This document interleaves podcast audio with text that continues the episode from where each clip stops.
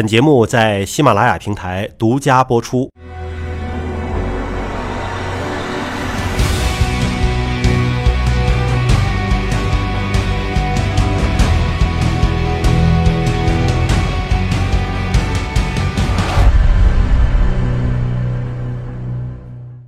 我是听我一个朋友啊，他是跟这个医院的医生很熟，他是进手术室去看这个医生做手术。他不是学医的，他是在媒体工作。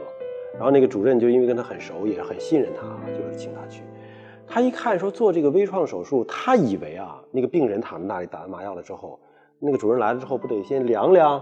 看看位置，摸一摸，应该在哪儿打孔。嗯嗯。结果那主任进来之后，嘣嘣嘣，几个孔打完了，然后就开始进去就开始做了，就真的就是已经可以熟练到这个程度了吗？呃，咱们中国的医生的技术啊，因为我也经常上国外，是外国人羡慕不已的。就我们技艺更高超，对，更熟练。呃，我们一个月做的手术够他一年做的。嗯。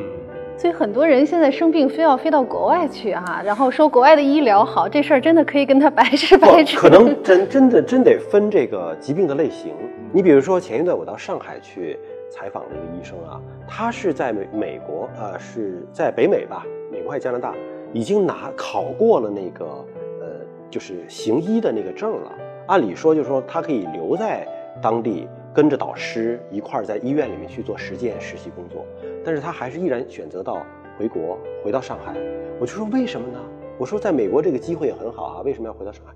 他说在国外我只能跟着导师做，啊，我跟着导师，我可能就是五年、十年就这么过去了。但是我如果回到国内来，是可以给到一片天地给他，由他来主导去做。而且他说，在国内因为我们人口基数大。那么这个某一种病的这个案例多，那么他积攒的这个案例，一个是他个人经验的积累，再一个学术上也容易出成果、出成绩。他说：“我如果是同样的时间，我留在美国或留在加拿大，可能你永远只能是做导师署名文章后面的那几个名字，啊，就没出不了自己的成绩。”那个实际上我们从国外后来都回来了，也是有这方面考虑。你在那个在国外。你要是副教授，你就永远没有资格做主刀。嗯，因为在我们医学这个行当里头，实际上是个挺残酷的。像在北京这些大夫，四十五岁之前都没有主刀。啊，各种培训、各种级别考试，到四十五岁了，你才有权自己拉这第一刀。这个不是说我们限制他，自然条件就限制你。在美国更是这样。这个正教授要不下去，你永远都是副教授，你你副教授就走了。所以就是我们这个人口基数，包括病人数量的多，对于我们这个从医的人士来讲，其实也是一个经验积累迅速。迅速积累积积分打怪兽 的这么一个过程，这个其实是两面的。就像那个国外的人会觉得说，哎，你们呃，包括咱们自己现在也在埋怨说，哎，中国就医难，它难在什么地方呢？他觉得他觉得我说，哎，我到大夫那儿去，我千里迢迢到北京到藏主任那儿去看病，他只给了我不到五分钟就把我给打发走了。你看，因为没有什么大问题，你就走了。他觉得，哎呀，这个这个太难了，我见了大专家就给了我这么点时间。但是你想想，咱们一共有。这个人口基数有多少？有多少人？然后每天藏族人要要要见多少病人？关键就是这个医疗资源的分布，可能各个城市也不集中，肯定是不均衡、不均衡的。不均衡的就导致说，可能呃各个地方的人都往这涌。我跟您讲，在美国看病，你不要以为很方便，排队。美国看病，呃，早期癌症变成中期，中期变成晚期。是。你要想看得快，你到私立。对，私立贵。所以说呢，呃，前两天那个我看中央台报的嘛，中国人的预期寿命要比美国人长。当时我们感到很吃惊，因为美国医疗水平那么发达，但他的预期寿命没有中国人长。我们为什么很累？美国大夫一天做一个、两个手术，看五个病人到十个病人，我们不睁开眼睛就得一天看六十个。嗯，你说在这种情况下。我们每个人给你五分钟时间，那都算长的了。没办法，我前段去看牙，去看牙的时候，你是在一个私立的一个牙科诊所。呃，开始呢就是一个非常年轻的一个女医生，就像小护士一样，你知道吧？然后给我看，然后说了一番话。说完之后，他说：“你这颗牙可能要做一个根管治疗，或者又有有可能保不住了。”我就觉得凭什么呀？我这牙一直都很好，我从来没有坏过牙呀，对吧？怎么让我拔牙呢？我就我说不行。后来就找了他们的这个呃私立医院的这个创始人，那个医生很有经验，他说的话跟那个女医生说的完全一样，但是说话的语气啊，对你的安抚的状态，而且说话的这种自信的程度，嗯，你说。有道理，对，就是他说的这么回事儿。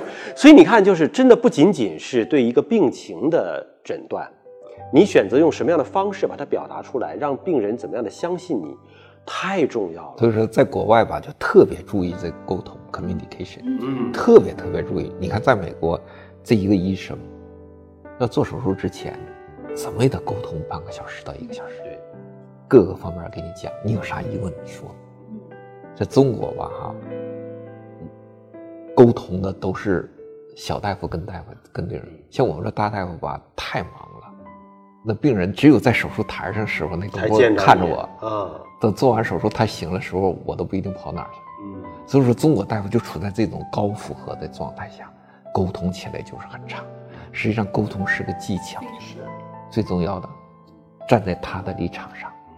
咱们说医学院的学生都有一句话，呃，经常铭记在心里，说叫“偶尔治愈，时常安慰”，是这样的。这是克鲁德的那个一个名言，他墓碑上，这个医生啊，他的那个医就是在医疗界倒并不是很有名，但他的墓碑这几个字，就是医生能做到啥？时时关心。你最常见就每每次见到病人，你真心的去关心他。所以说，你就看现在的医学还是这样。哎呦，这个这个是谁说的话？我觉得这个几句话太有道理了，这个非常道出。他等于是作为一个医生，把这几句话刻在了他的墓碑上，一个墓志铭。就是治愈可能是偶尔的，但是你的这种关心和付出实际行动的帮助，对真诚的关爱，对于病人那种心理的感受是完全不一样。我曾经就在病房里就做过一个实验，假如说这是六张床的一个病房，我对这三个病人。每天早上查房的时候，都是我亲自去查、换药、看、解释病情，那边就让学生去。那肯定心里有落差呀！啊，你就看，你关关心的这种，他高高兴兴啊，怎么怎么？所以说呢，呃，后来我这这个很快就结束了，因为这不符合伦理。嗯。呃，但是我做几个就是试验，确实，就是人，你在这个情绪要好的状态下。一切都往正方向走。对，是的啊，你的疾病什么都往正方向走。你情绪不好，你就你就恢复时间就非常长。所以目前肺癌已经成为我们国家啊恶性肿瘤发病死亡的第一杀手。发现八十万，死亡得六十五万，这个那这个死亡比率还蛮高的呀。厨房的通风，不重视我们的空调方式，不重视我们抽油烟机的合理安装、使用和维修的话。